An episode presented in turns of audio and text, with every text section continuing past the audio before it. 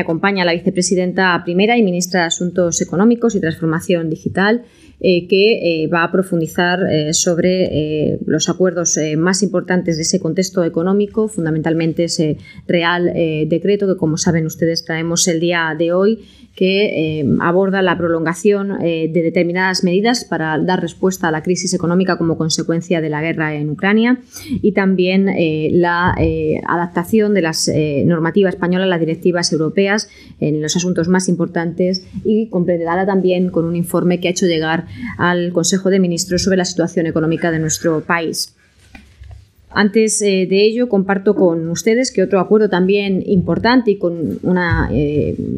implicación económica también eh, sustancial es el que tiene que ver con la actualización del Plan Nacional Integrado de Energía y Clima 2023-2030 que ha presentado la vicepresidenta tercera que, como saben ustedes, viene a dar eh, respuesta a esa mm, concepción de la economía con una transformación energética como base, a la política energética que está llevando a cabo el Gobierno de España, cumpliendo con los compromisos eh, adquiridos en la Unión Europea, que está sentando la base también de la modernización de la industria española, que está generando empleos eh, de calidad Mañana eh, se va a publicar este plan y además eh, haremos una sesión informativa para todos los detalles técnicos del mismo en la vicepresidencia para que ustedes puedan conocerlo con todo detalle y sobre todo es que en el día de mañana y con esta publicación se inicia ese proceso de consulta pública que eh, nos llevará 12 meses de trabajo con el objetivo de tener finalizado este plan en junio del año 24. Eh, como les digo, este plan forma parte de la base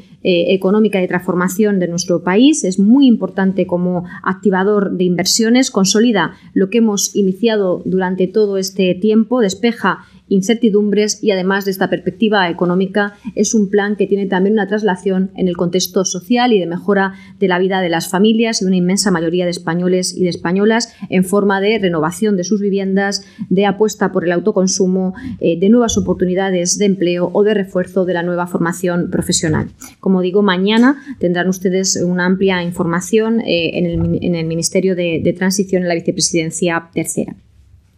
Junto con esa política energética, sin duda la apuesta por la ciencia está también enlazada con el crecimiento económico, con una nueva economía para nuestro país a lo largo de estos años. Hoy el Consejo de Ministros ha aprobado una nueva convocatoria de lo que hemos llamado misiones en I+D, eh, en este caso dotada con 130 millones de euros. Saben ustedes que se trata de proyectos en los que agrupamos empresas y distintos organismos de investigación para coordinar nuestras capacidades científicas como país y dar respuesta, respuesta a, retos cotidianos eh, del día a día. Es una convocatoria, esta, una nueva fase de ese plan de transferencia y colaboración, en este caso con eh, el Centro de, eh, de, Desarrollo Tecnológico e Innovación, con el CEDETI, con la Agencia Estatal de Investigación. Son dos convocatorias que van simultáneas por 70 millones y 60 millones respectivamente. El plazo de solicitudes está abierto estará abierto desde el 3 de julio hasta el 28 de julio. Son seis misiones las que hemos identificado, seis propósitos para los que, eh, a los que dirigir esa investigación. Tienen que ver también con las bases de transformación económica del país. Eh, los relato eh, brevemente. El primero de ellos pasa por la apuesta en nuevos sectores, en nuevas tecnologías como la inteligencia artificial, los nuevos materiales o la biotecnología industrial. El segundo de ellos tiene que ver con la seguridad de la información y la ciberseguridad en la industria y en la economía española. El tercero mm, trata de contribuir a la transición energética de nuestro país y al desarrollo de las nuevas energías para el siglo XXI. El cuarto, impulsar el desarrollo de un sector agroalimentario y ganadero avanzado, sostenible y preparado también al cambio climático. El quinto, impulsar una gestión avanzada de los recursos hídricos y, en sexto lugar, impulsar nuevos sistemas de prevención y lucha contra incendios forestales basándonos en tecnologías avanzadas. Son fundamentalmente estos, estas seis misiones se concretan en esos dos grandes objetivos eh, de gobierno que tienen que ver con una transición verde y con un impulso a las tecnologías que afectan al conjunto de la economía y que se relacionan con la transición digital y el desarrollo industrial. Les recuerdo que eh, este tipo de inversiones, este tipo de apuestas por estas misiones se llevan a cabo desde el año 2020. Antes no existían en nuestro país. Han superado los 900 millones de euros de inversión. Hemos combinado fondos de recuperación con presupuesto propio en lo que va de año superan los 300 millones de euros y muy importante por lo que se refiere a la cohesión territorial de nuestro país, han estado presentes en todas las comunidades autónomas y se han implicado también en ellas más de 400 pymes. La ciencia está impregnada en ese crecimiento económico y en esa generación de empleo en la que estamos avanzando. En el capítulo de inversiones eh, les destaco hoy no obras nuevas, sino mantenimiento de eh, las carreteras en nuestro país con una inversión muy importante, cercana a los 300 millones de euros, concretamente 293 millones de euros, para conservar más de 2.000 kilómetros de carreteras. Se trata eh, de seguir apostando por un, para reducir las emisiones con mejores carreteras, con mejores vías de circulación y también en este periodo estival conviene recordar que este tipo de conservación de carreteras implica también una mayor seguridad vial en momentos donde el uso del automóvil en grandes desplazamientos es muy importante. Son 11 contratos de conservación y explotación con una duración de tres años. Se trata de garantizar unas condiciones óptimas de circulación con viabilidad y con seguridad. Eh, se recogen actuaciones de vigilancia, atención a los accidentes, de habilidad internal, control eh, en los servicios de, túneles, en definitiva, mejorar eh, nuestras comunicaciones por carretera. Van dirigidos a distintas comunidades autónomas, Asturias, Cantabria, Madrid, eh, concretamente algunas provincias como Soria, Zamora, Sevilla, Almería, Toledo, Ciudad Real, Cuenca y Badajoz. Una inversión muy importante, como les digo, de hasta 300 millones de euros. Y por último, quiero referirme a la declaración institucional con motivo del Día Nacional del Orgullo LGTBI en nuestro país. Saben ustedes que desde el año 2020 se convirtió en una celebración nacional, el Día Nacional del Orgullo LGTBI, el 28 de junio. Y en esta declaración, el Gobierno de España reitera su compromiso con las personas LGTBI. Eh, Queremos que sus derechos sean reales y efectivos, que se logre así una verdadera erradicación de discriminación eh, por orientación sexual, identidad o expresión de género. En definitiva, el orgullo LGTBI es también el orgullo de un país España de una sociedad inclusiva, respetuosa y que valora la diferencia como base de nuestra riqueza. España, a pesar de ser un país avanzado en estas eh, normas de reconocimiento de derechos y libertades, sigue también sufriendo algunas actitudes intolerables con niveles de violencia, con delitos de odio que hay que seguir trabajando para abordar y erradicar. Por eso nuestro compromiso en estas políticas para la garantía de los derechos y libertades de las personas LGTBI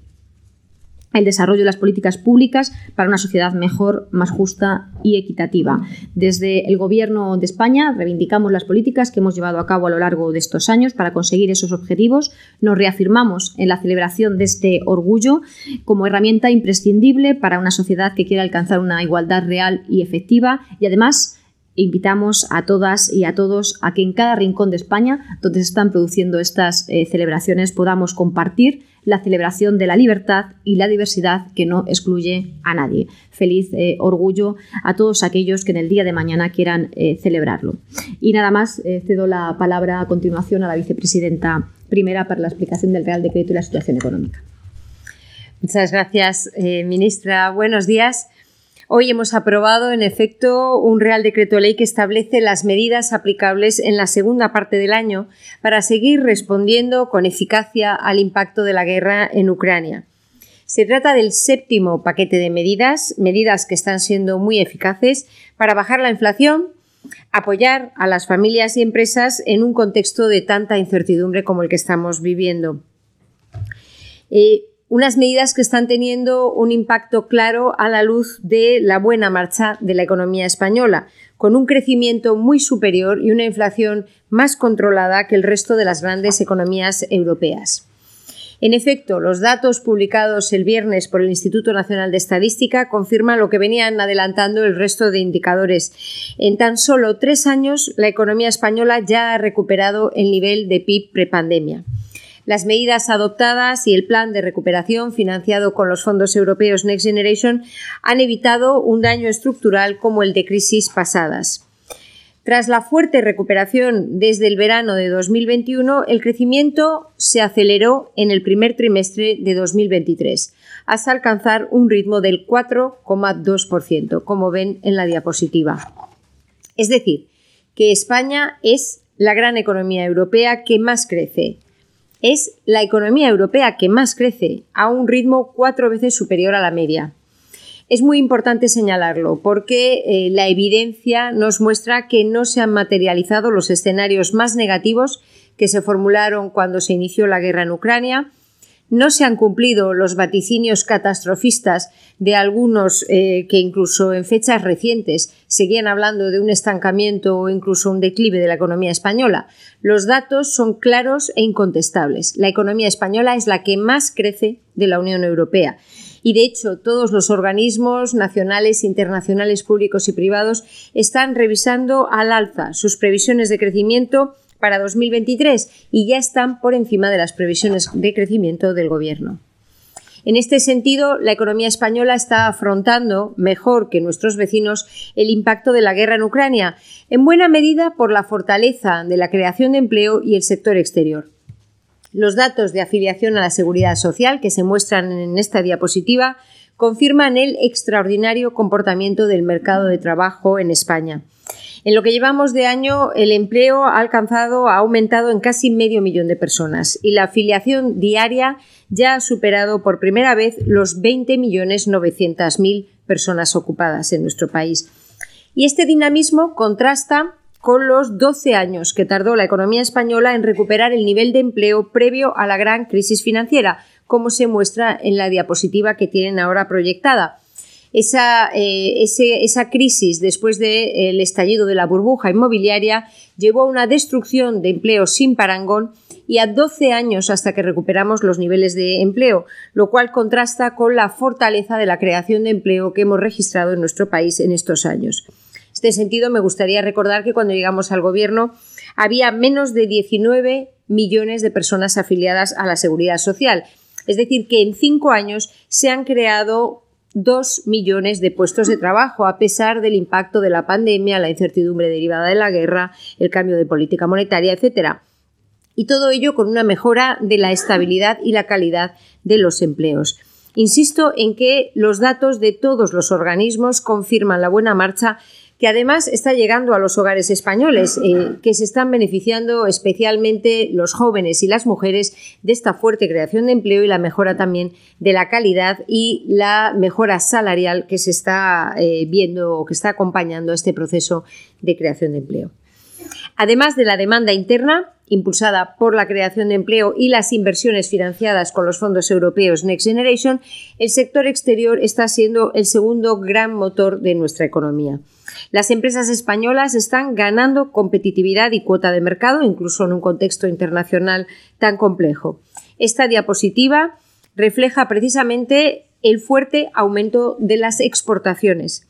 que han aumentado su peso en el Producto Interior Bruto en siete puntos y medio desde antes de la pandemia, gracias al buen comportamiento de los bienes no energéticos y los servicios no turísticos. Estamos hablando de servicios de consultoría, digitalización, asesoramiento a empresas, servicios de alto valor añadido que normalmente acompañan la creación de empleos de calidad y una subida salarial. Es decir, que nuestro sector exterior como se ve en esta diapositiva que está proyectada, refleja también ese cambio estructural, esa modernización que está en marcha en la economía española. Los sucesivos paquetes de medidas que hemos puesto en marcha desde 2021 y sobre todo desde que estalló la, guerra en Ucrania han permitido reducir la inflación en España más rápidamente que en el conjunto de los países de la Unión Europea. En mayo, la inflación bajó ya eh, por debajo del 3% al 2,9% en términos del IPC armonizado con Europa y esto es menos de la mitad de la media de inflación europea. España está entre los países con la inflación más baja. Y finalmente, cabe señalar que estamos aprovechando el fuerte crecimiento económico y la creación de empleo para llevar a cabo una política fiscal responsable. La ratio de deuda pública sobre el PIB se ha reducido en 2022 en casi 5 puntos con respecto al año anterior. está dos puntos por debajo del objetivo que nos habíamos marcado en el programa de estabilidad. También hemos reducido de forma decidida eh, la ratio de déficit público sobre el PIB en cinco puntos en los últimos dos años. Hemos cumplido holgadamente nuestros objetivos fiscales, nuestro programa de estabilidad y la senda de responsabilidad fiscal que tienen ustedes reflejada en estas diapositivas ha sido avalado nuestro, nuestro, plan presupuestario y nuestra senda han sido avalados por las instituciones europeas y hemos podido adelantar a 2024 el objetivo de bajar el déficit público ya al 3% del PIB. La deuda pública ya estaría por debajo del 110% del PIB en este momento si no hubiéramos tenido que asumir la carga de la Sareb, la herencia de la respuesta eh, de los gobiernos anteriores a la gran crisis financiera. Con todo ello, España registrará en 2023 el menor déficit público de las principales economías occidentales en términos de ratios sobre el PIB. Tal como lo avala el Banco de España y el resto de organismos en sus últimas previsiones, España cumplirá sus objetivos en 2023 por cuarto año consecutivo y registrará en este año un déficit inferior incluso al de Alemania responsabilidad fiscal, justicia social, reformas estructurales. Y en este contexto aprobamos un séptimo paquete de medidas que, en atención a la elevada incertidumbre derivada de la evolución de la guerra, prorroga algunas de las medidas de apoyo a los colectivos y sectores más afectados por el alza de los precios, prorroga las principales medidas de apoyo, transpone directivas europeas ya vencidas o adecúa la normativa española a sentencias del Tribunal de Justicia de la Unión Europea y adopta también algunas medidas urgentes adicionales, sobre todo para poder desplegar con eficacia proyectos estratégicos y programas del Plan de Recuperación financiados con los fondos europeos Next Generation. En concreto, en primer lugar, el Real Decreto Ley amplía hasta el 31 de diciembre de 2023 la bonificación del abono de transporte público para aliviar las finanzas de las familias, los estudiantes, los trabajadores autónomos y fomentar el transporte sostenible en nuestro país. Se prorroga también la eliminación del IVA para la cesta de productos básicos como el pan, la fruta, la verdura, y también la bajada del IVA al 5% para aceites y pastas alimenticias. Se prorrogan las ayudas al gasóleo para los transportistas profesionales, agricultores y ganaderos, de forma que hasta el 30 de septiembre la bonificación será de 10 céntimos por litro y en el último trimestre del año de 5 céntimos por litro. Se trata de medidas que ayudarán a seguir conteniendo el precio de los alimentos. También se incorporan ayudas directas para aquellos profesionales del transporte por carretera que no están sujetos al gasóleo profesional y por tanto no se eh, benefician de esa bonificación y también para los servicios de transporte marítimo de interés público, de nuevo tratando de aliviar algunos de los capítulos de coste importantes para nuestras familias. También se prorrogan varias de las medidas en materia energética que han sido muy eficaces para rebajar la factura eléctrica y se mantiene la limitación del precio máximo de venta de la bombona de butano. Adicionalmente, se prorrogan las medidas de apoyo a la isla de La Palma en materia de seguridad social, en el ámbito laboral, hipotecario, prorrogando otros seis meses eh, la suspensión de las obligaciones de pago de intereses y principal de las hipotecas de los afectados por las erupciones, por la erupción volcánica. Este paquete de medidas moviliza 3.800 millones de euros adicionales, con lo que estamos hablando de unas ayudas totales entre bajadas de impuestos, ayudas directas y bonificaciones de 8.900 millones de euros en la segunda parte del año. En total, los siete paquetes aprobados movilizan más de 47.000 millones de euros en respuesta al impacto de la guerra. Además de estas medidas con impacto fiscal, el Real Decreto Ley refuerza la protección de colectivos vulnerables, ampliando la suspensión de los lanzamientos para personas vulnerables sin alternativa habitacional y la prohibición de despidos por causa del alza de los precios de la energía para empresas que reciban ayudas públicas, y adoptando también el derecho al olvido oncológico para aquellas personas que vencieron el cáncer en la contratación de cualquier producto financiero o no, transcurridos cinco años desde la superación de la enfermedad sin recaída posterior. Un segundo grupo de eh, medidas de este Real Decreto Ley consiste en la transposición de directivas ya vencidas o la adaptación de nuestro marco normativo a sentencias comunitarias. Se trata de transponer la Directiva de Modificaciones Estructurales de Sociedades Mercantiles, la de conciliación de la vida familiar y profesional de los progenitores y cuidadores, eh, la lucha contra la difusión de contenidos eh, terroristas en línea, perdón, la modificación del régimen jurídico para la habilitación de centros que imparten cursos de sensibilización y reeducación eh, vial, la nueva regulación del acceso al registro de titularidades reales para la prevención del blanqueo de capitales y la financiación del terrorismo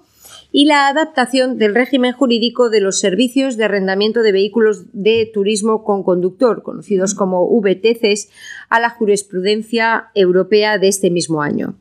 Las principales novedades en este último capítulo que se han trabajado con, el sector, con todas las partes interesadas del sector, consisten en exigir que la autorización, que el titular de la autorización para VTC disponga del vehículo en propiedad o en arrendamiento por un periodo superior a tres meses, aumentar las exigencias con respecto a la reducción de las emisiones de CO2 en esas autorizaciones, apostar por la declaración del taxi como servicio de interés público, con requisitos de calidad también más exigentes, y otorgar nuevas herramientas a las comunidades autónomas y entidades locales para limitar las autorizaciones y ordenar el servicio de transporte de viajero en sus ámbitos, atendiendo a consideraciones de eh, buen eh, funcionamiento y gestión del tráfico y también medioambientales.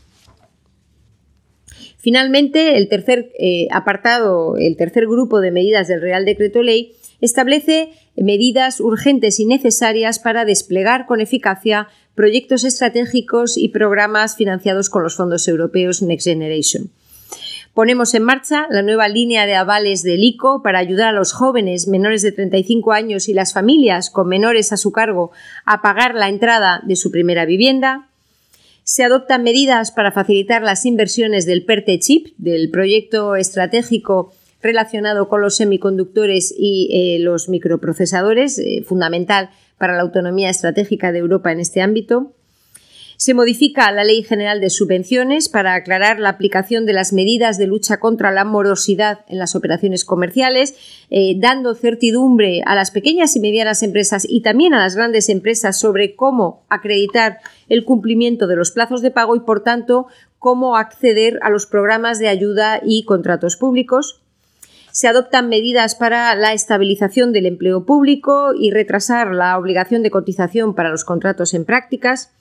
Y finalmente, se prevén dos nuevas deducciones en el impuesto sobre la renta de las personas físicas del 15% para la compra de vehículos eléctricos y la instalación de sistemas de recarga de baterías para vehículos eléctricos.